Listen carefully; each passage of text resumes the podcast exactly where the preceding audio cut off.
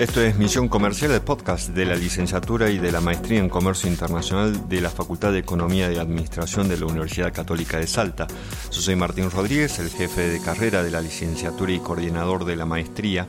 Y en este programa vamos a, les voy a comentar que el día 5 de noviembre se realizó aquí en Salta, en salones de Copaipa, el segundo seminario de integración de infraestructura de transporte rodoferroviaria en América del Sur, Corredor Bioceánico. Este seminario fue organizado por el ex gobernador de la provincia de Salta, vicepresidente del Parlasur, representante en el Parlasur de la, de la provincia y miembro de la Comisión de Infraestructura del Parlasur, Hernán Hipólito Cornejo.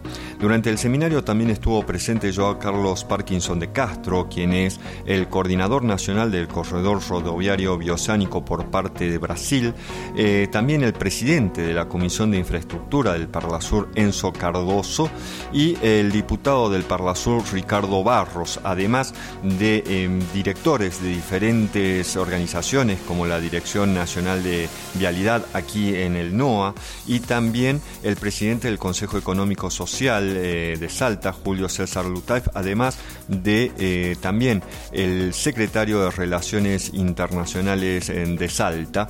En este seminario se abordó, digamos, cómo están avanzando las obras de infraestructura de conexión del corredor bioceánico eh, vial Puerto em, de Mortiño en Brasil, puertos del norte de Chile. Esta iniciativa se dio a partir del 21 de diciembre del año 2015 en ocasión de que se realizaba la 49 reunión del Consejo y Cumbre de Jefes de Estado del Mercosur con los presidentes de Argentina, Brasil, Chile y Paraguay. En esa ocasión se estableció entonces la iniciativa de eh, crear un grupo de trabajo para realizar estudios técnicos y definir acciones que permitan concretar este corredor bioceánico vial. Durante su alocución, Joao Carlos Parkinson habló de la importancia del corredor bioceánico norte y de cómo debemos diferenciar, porque es más importante, en vez de hablar de un corredor económico, hablar de un eh, corredor de desarrollo. Esto es lo que nos decía. ¿Cuál es la importancia que tiene el corredor bioceánico Puerto Murtiño, puertos del norte de Chile, para el desarrollo de toda esta región en donde está inserta Salta? La importancia es enorme, yo diría la creación de una infraestructura. A través de la infraestructura uno, va a generar nuevo flujo de comercio e inversiones. Al generar nuevo flujo de comercio e inversiones, uno va obviamente que fortalecer los lazos culturales, el turismo. Y al final vamos a tener territorios más integrados y un sentimiento de pertenecimiento a Sudamérica. Falta a nosotros el sentimiento de sudamericanos. A través de esa plataforma logística y la infraestructura vamos a, profundizar la, la integración y vamos a acercarnos más, conocernos más.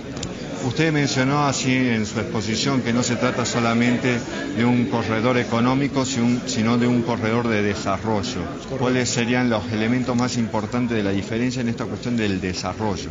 desarrollo sería, yo no, no veo el corredor como un, sistema que va a transportar carga sin generar empleos en los sitios intermediarios.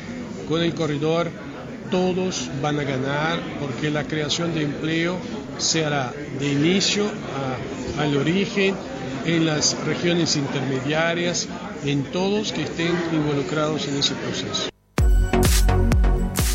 Por supuesto que establecer un corredor bioceánico en que están involucrados cuatro países, además de cada una de las provincias que conforman esos países en un sistema republicano y federal, no es fácil. Por ello, los principales desafíos que tenemos es armonizar los regímenes de concesiones para las obras entre los diferentes países, también armonizar los regímenes de tributación integrada y, por supuesto, crear una gobernanza y una coordinación de toda esta integración.